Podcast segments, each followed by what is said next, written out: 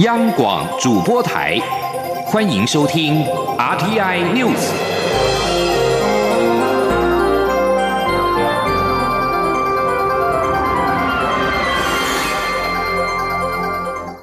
听众朋友您好，欢迎收听这节央广主播台提供给您的 RT News，我是张顺祥。世界卫生大会 （WHA） 五月将登场，曾经力挺台湾参与 WHA 的美国卫生部的前部长普莱斯预计来台湾参加全球合作暨训练架构有关结核病防治的国际研习营，再度显示美国对台湾国际参与的支持。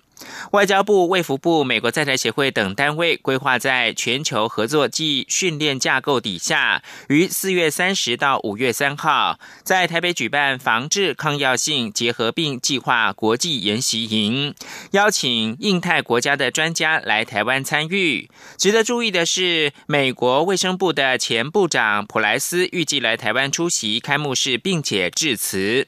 知情的官员透露，普莱斯在 WHA 大会开始之前来台湾参加活动，再次显示美国挺台湾参与 WHA，肯定台湾对全球卫生做出的贡献。今年的 WHA 将于五月二十到二十八号在瑞士日内瓦召开。政府透过各种管道争取获邀以观察员的身份与会。美国、英国、欧盟、加拿大已经相继表态支持台湾参与 WHA。事实上，台湾还没有收到今年世界卫生大会的邀请函。在台湾，台湾世卫外交协会发起了“世卫无国界”的募群计划，要到 WHA 的周边分享台湾医疗的技术跟医疗白皮书，让国际社会知道台湾的医疗实力。请听央广记者王维婷的报道。为了声援台湾参与国际，台湾世卫外交协会二十三号举行记者会，表示他们要在募资平台发起世卫无国界医疗外交计划，分三阶段募集新台币两百一十万元，编纂台湾版的医疗白皮书，并前往日内瓦宣传，让国际看见台湾的医疗实力。活动总招医师江冠宇表示，今年的 WHA 主轴是基础照护品质，团队将编撰出版台湾版的医疗白皮书，在世卫大会期间宣传台湾的医疗实力。那我们以发放白皮书的方式，哈，来用这种方式呢，来以以一个。哦，那以大别人的啊，在 WHA 议程哈所我们台湾所能回应的方式，以别人的需求带入我们的议题，以这种方式呢来达到好，那大家呢在国际场合，大家能够对台湾留下一个深度的印象，然后来建立未来哈能够超越在台湾能够超越世卫的一个合作框架。在模拟 WHA 代表台湾致辞的杨醒慈表示，他发表演说后，许多国外朋友、公卫体系的学生更了解台湾在国际上的处境。他表示，任何人不该被排挤在世界卫生体系之外。台湾是在世卫体系中的模范生，也应该参与国际组织。中央广播电台记者王威婷采访报道。焦点回到台湾二零二零总统大选的各党内的初选。对于韩国瑜昨天二十三号表示，此时此刻没有办法参加现行制度的党内初选。国民党主席吴敦义在二十三号的傍晚表示，党中央还是会征召韩国瑜参加初选，用征召参加初选的方式，就是为了解决韩国瑜的顾忌。他并且强调，没有权贵密室协商的事情，也没有一个人有开过枪。对于高雄市长韩国瑜的声明，红海董事长郭台铭呼吁党中央尽快的决定初选的办法，也认为党中央可以为韩国瑜打造方便参加初选的规则，他一定会走完初选。而新北市的前市长朱立伦则是呼吁伸手不打自己人，别让外人看好戏。立委王金平则是批评党内的精英私心自用，呼吁大家能够精诚团结。请记者刘品希报道。针对高雄市长韩国瑜发表的声明，表态参加国民党内总统初选的红海董事长郭台铭，二十三号在脸书发文表示，他非常认同韩国瑜对于长久以来权贵政治热衷于密室协商的嫌恶，在他宣誓参选这几天以来深有同感，因为党中央至今连一个最简单的初选规则都还千变万化，不能确定。他呼吁党中央在初选制度上开大门、走大路，尽速全面公平。公正、公开决定初选规则，他一定会走完党内初选流程。他也认为党中央大可将韩国瑜所表达的意愿纳入考量，为韩国瑜打造方便参加初选的前提或规则。立委王金平表示，他完全理解、体会韩国瑜的看法，也完全感同身受韩国瑜的委屈。三年前，党内精英私心自用，弄丢政权，今天仍不汲取教训。他完全支持韩国瑜勇敢。说出这一点。面对现在党内初选，他希望国民党不要被大家认为是故技重施，期盼基层都能够团结，推出对国家发展有利的人选。他说：“那三年前啊，也是由于啊，这个有人我们党内的精英呢，都是可以说是私心作用，那导致于丧失了政权。”那现在呢？啊，这件事情，我们希望这个不要被大家认为说故技重施。新北市前市长朱立伦则透过新闻稿表示，最近或许因为焦虑，大家已经有点火气，有些情绪了。但是应该切记，伸手不打自己人，别让外人看好戏。团结的国民党都未必能够打赢选战，因此大家更应团结。他相信党中央会用最大的诚意与努力，解决当前的困境与僵局。这当然不容易，考验着党内高层的智慧与胸襟。他并强调，他会尊重。制度全力以赴。前台北县长周习伟则说：“国民党必须赶快决断，再拖下去就会被人民厌恶。”他呼吁党中央在一个月内完成公平公正的民调，由民调最高者代表国民党参选总统。如果非要继续办初选，他会参加到底，也支持初选获胜者在提名前与韩国瑜再进行一次民调，由胜出者代表国民党出战二零二零总统大选。杨广记者刘聘熙在台北的采访报道：高雄市长韩国瑜表态愿意承担，但是同时也说没有办法参加现行制度的初选。对此，多次期盼跟韩国瑜在二零二零大选当中一较高下的行政院前院长赖清德，鼓励韩国瑜参加初选。他说，如果要承担的话，应该要循民主的机制，才能够获得国人的支持。赖清德也强调。所有想要承担国家责任的人都应该勇敢的面对国人的选择，用更大的决心拥抱更高的民主。请央广记者刘玉秋报道。高雄市长韩国瑜二十三号发表五点声明，表示愿对中华民国的发展负起责任，不计个人得失荣辱，但无法参加现行制度的党内初选，希望党内高层能体察民意。对此，多次公开喊话，盼与韩国瑜在二零二零大选中进行君子之争的行政院前院长赖清德，二十三号与创业团队对谈后受访表示。看来国民党和民进党在初选上都碰到了困难，但他也表示，他要鼓励想要承担国家责任的人都应寻求民主制度出现。我是鼓励所有想要承担国家责任的人，应该要把个人的胜败啊摆在一边，然后勇敢的面对国人的选择，用更大的决心拥抱更高的民主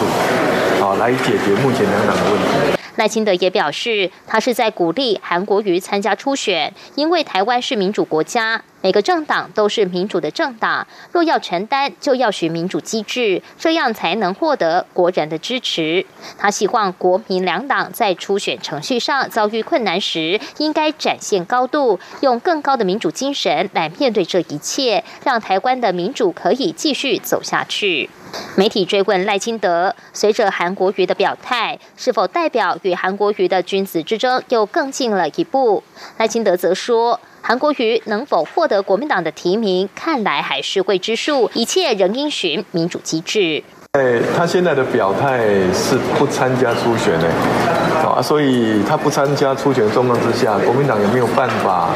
提名他或征召他，还未定之数哦。至于韩国瑜与台北市长柯文哲若都参选总统，是否对市民失去诚信？赖清德则表示，这是候选人必须思考的。但韩国瑜、柯文哲两人都尚未宣布讨论这个问题，还言之过早。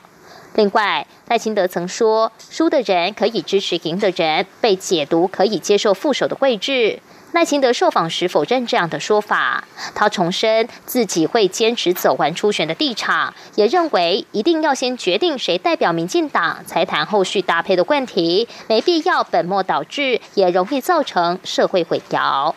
中广电台记者卢秋采访报道。对于高雄市长韩国瑜谈论到二零二零总统大选一事，总统府方面则是表示没有评论。继续关注的是野生动物在台湾的好表现的保育工作。去年七月，一只仅有大概四个月大的台湾黑熊，在花莲的南安瀑布与母亲走散。经过公司部门的九个多月共同努力之下，这只小熊体重已经从刚刚发现的四公斤，成长到目前的四十三公斤，健康良好，而且经过团队的训练评估，已经达到野放的标准。预计三十号就要带小熊回家，将会创下成功野放野生台湾黑熊的首例。后续也会以人造卫星追踪器来追踪小熊的活动。请央广记者谢嘉欣的报道。台湾黑熊南安小熊去年七月在花莲南安瀑布被民众发现，当时仅约四个月大。由于数日不见母熊踪影，加上小熊体重只剩四公斤，还有严重的贫血、肺炎，考量觅食能力不足，恐有生命危险，林务局和台湾黑熊保育协会等单位立即展开救援，并交由协会及屏东科技大学组成团队负责后续照护。团队指出，经过九个多月的细心照料，南安小熊不但恢复健康，还头好壮壮，身长已达一百二十公分，体重四十三公斤。同时，团队也站代母职，训练小熊各种野外求生技能。经过各项评估，已达野放标准。预计三十号在花莲卓西乡山区野放，带小熊回家。为了增加野放后适应环境的成功率，目前团队正在施行小熊的增重计划。屏东科技大学野生动物保育研究所副教授黄美秀说：“因为出去可能他要适应当地的新环境，那可能要吃一点苦头，因为人生地不熟，熊生地不熟，所以要长得壮一点。通常比较就是带点存储备粮的概念，那好应付这种新的挑战这样子。所以吃胖一点，通常成功率会更好。所以目前是在长胖计划之中。”团队表示，小熊已植入晶片，野放时也会戴上耳标，还有桃红色的人造卫星追踪项圈，以利后续追踪。团队也强调，这将是台湾首例野生台湾黑熊成功野放，为台湾黑熊保育立下里程碑。由于黑熊在野外经常碰到人为陷阱，造成断掌，团队也呼吁应做黑熊的数量普查，以利后续推动下阶段的保育。中央广播电台记者谢嘉欣采访报道。国际新闻：根据美国司法部二十三号公开的起诉书，一名起义公司前华裔工程师跟一名中国商人，因为从事经济间谍活动跟窃谋。奇异公司的商业机密让中国受益，遭到起诉。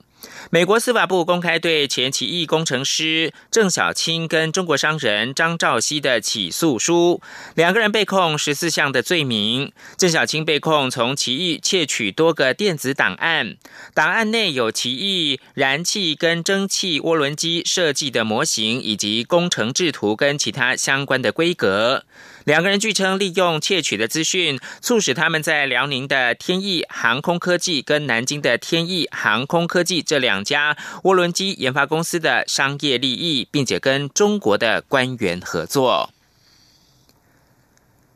美国总统川普的首席经济顾问科德洛二十三号表示，美国跟中国的贸易谈判正取得进展，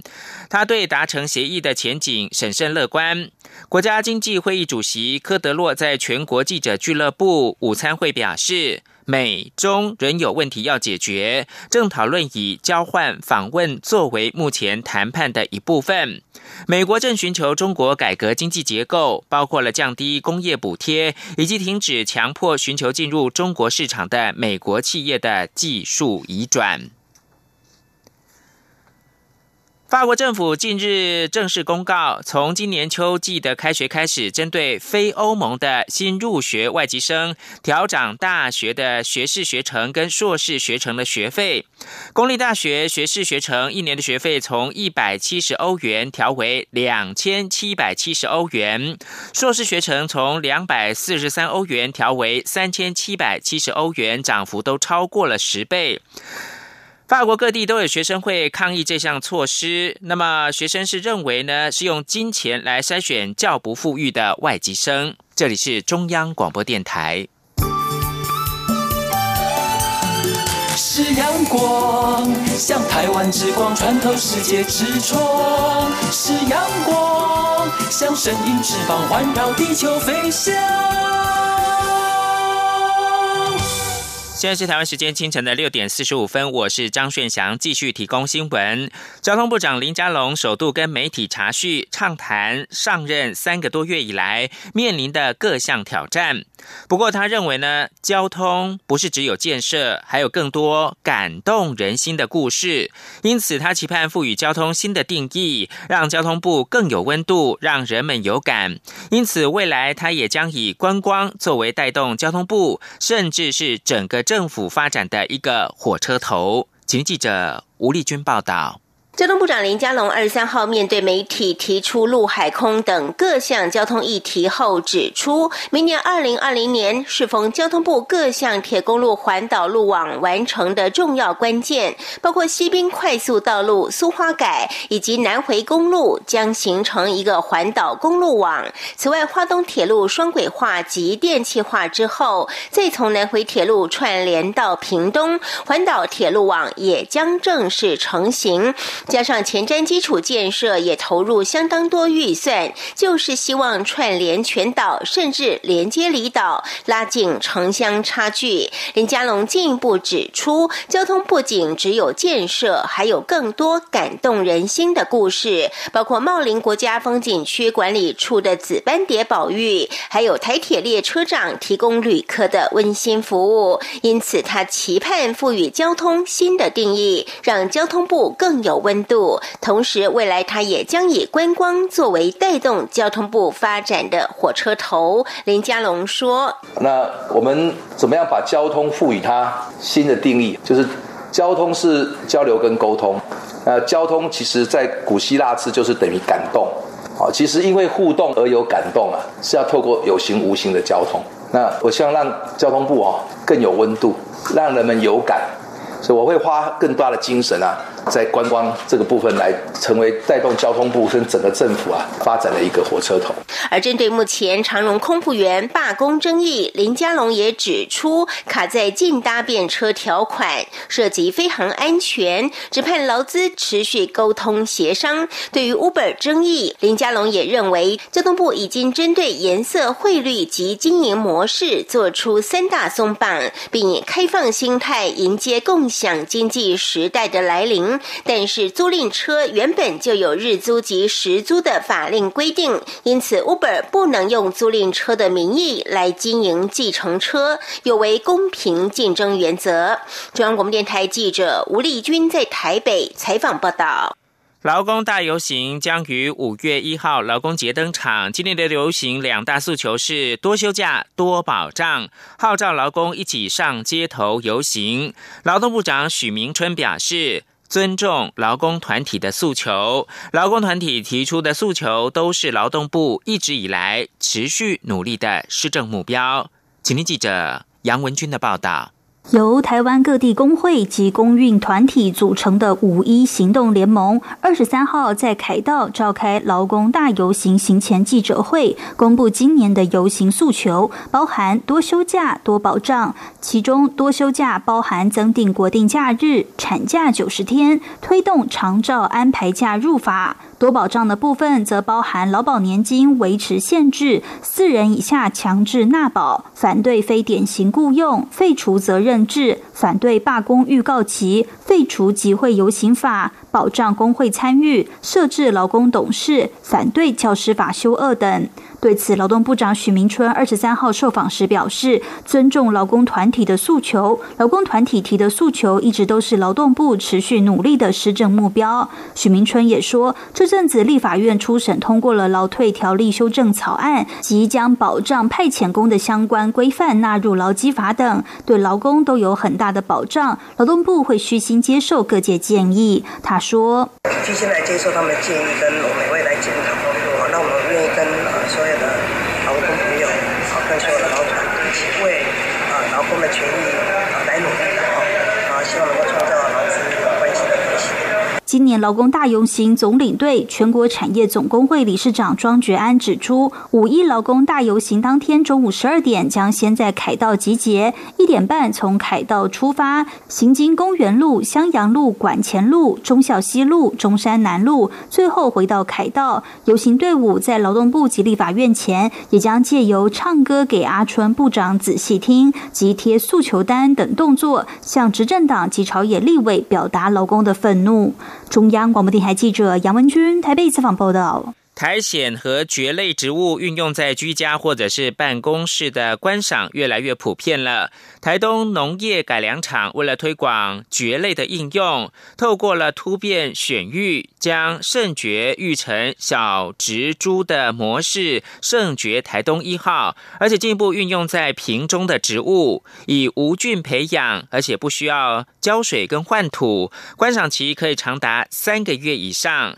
绿球体还会逐渐的成长，蓬松的外观超级疗愈。请记者陈林信宏报道。所谓的绿球体指的是蕨类的特有组织，具有可分化地上及地下部位的能力，且成长为绿色圆球状的组织。另外，绿球体组织还可以用单一的植物生长调节剂来控制，在适当的浓度和种类下，可以稳定的让蕨类生长，也成为商品化的突破关键。台东农业改良场过去就已经开发出圣爵的量产技术，二十三号则发表圣爵台东一号的商业应用模式。由于圣爵台东一号叶片清脆，台东厂将其开发成具疗愈效果的生态瓶和瓶中植物。瓶中植物为无菌培养，无需浇水换土，观赏期长达三个月以上，且绿球体还会逐渐成长，蓬松的外观相当疗愈。台东厂厂长陈信言说。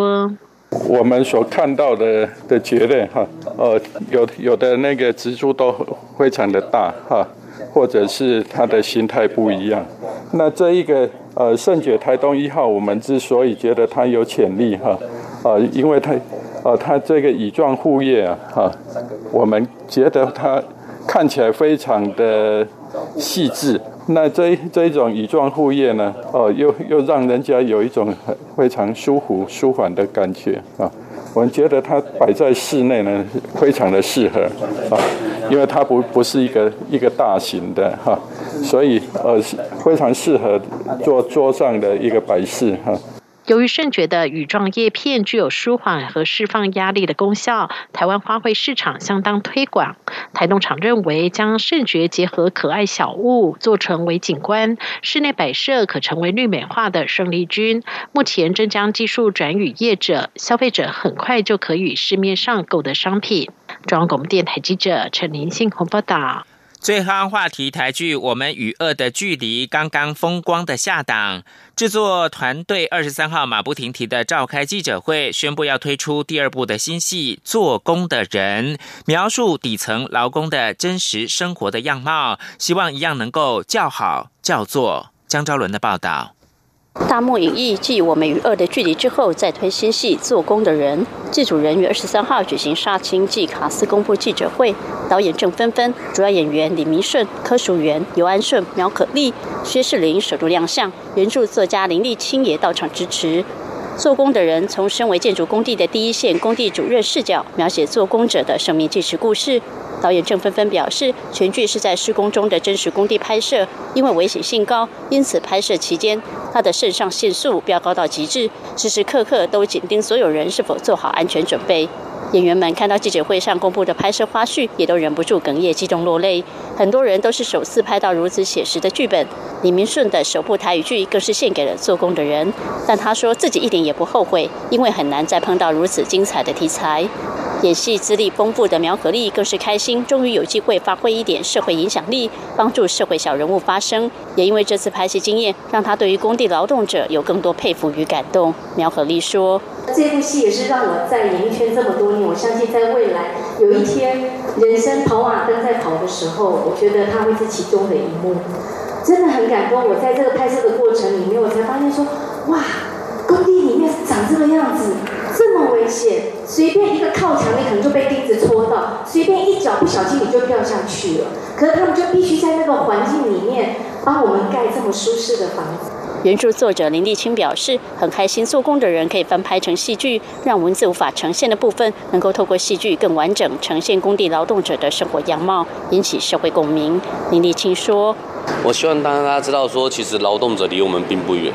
啊，戏剧是可以最让我们引发同理心的作品。对，好的戏剧会让大家同理心完全出现。我们会看到他的生活样貌，然后体悟，去理解为什么他们会做这样的选择。啊，为什么他们可能生活习惯是怎么样形成的？为什么会整天嘻嘻哈哈都不讲正经话？因为现实可能很难堪，因为可能劳累很辛苦，所以希望更刺激性一点的，然后和身边能够对话的朋友会局限，那戏剧可以呈现出来。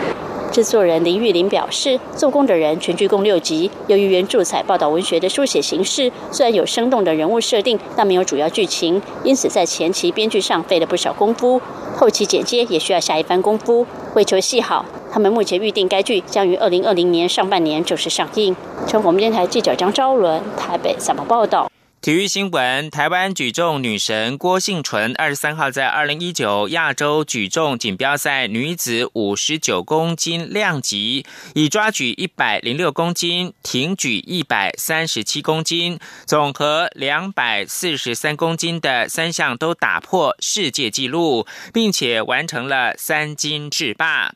包含今年亚锦赛的三金在内，郭幸纯在生涯的亚锦赛累积已经拿下了十一面的金牌，而且是他从二零一三年、二零一七年之后第三度在亚锦赛缔造三金制霸。另外，在美国职棒大联盟波士顿红袜，台湾野手林子伟二十三号是先发三打数敲出了一支二雷安打，本季首度得分。红袜后援投手一共失了五分。博格茨双响炮无力回天，双重赛首战四比七不敌底特律老虎。这场比赛原定是在二十二号的晚上在红袜的主场分威球场进行，但是因为下雨，延到二十三号的下午才补赛。林子伟担任先发第八棒，镇守二垒，这是他十九号重返大联盟以来第三度的先发上阵。伊斯兰国 IS 二十三号宣称犯下了斯里兰卡二十一号的连环爆炸案，并且公布其宣称是攻击者的照片跟影片。这波在复活节发动的炸弹攻击，造成了超过三百二十人丧生，是伊斯兰国二零一四年宣布成立哈里发国以来，其宣称犯案的海外行动死亡人数最多的攻击。伊斯兰国旗下的。阿马克通讯社在声明当中说，前天锁定斯里兰卡境内美国为首的联盟国家成员跟基督徒发动攻击的是伊斯兰国战士。伊斯兰国在稍后声明公布了七名攻击者的假名。阿马克通讯社也公布了八名攻击者的照片，其中有七个人蒙面，三个人持刀，一名露出胡子脸的男子似乎是手持突击步枪。照片跟影片的真实性没有办法独立的确认，为何攻击人数不一致也不清楚。最后提供给您是美国地质调查所表示，印度东北阿萨姆地区今天凌晨遭到规模六点一强烈地震的袭击。根据美国地质调查所，震央位在迪布鲁加西北一百一十四公里，震源深度只有九公里，是浅层的地震。阿萨姆是产茶区，接近中国的边界，人烟稀少，西藏地区可能也可以感受到地震。以上新闻由张顺祥编辑播报。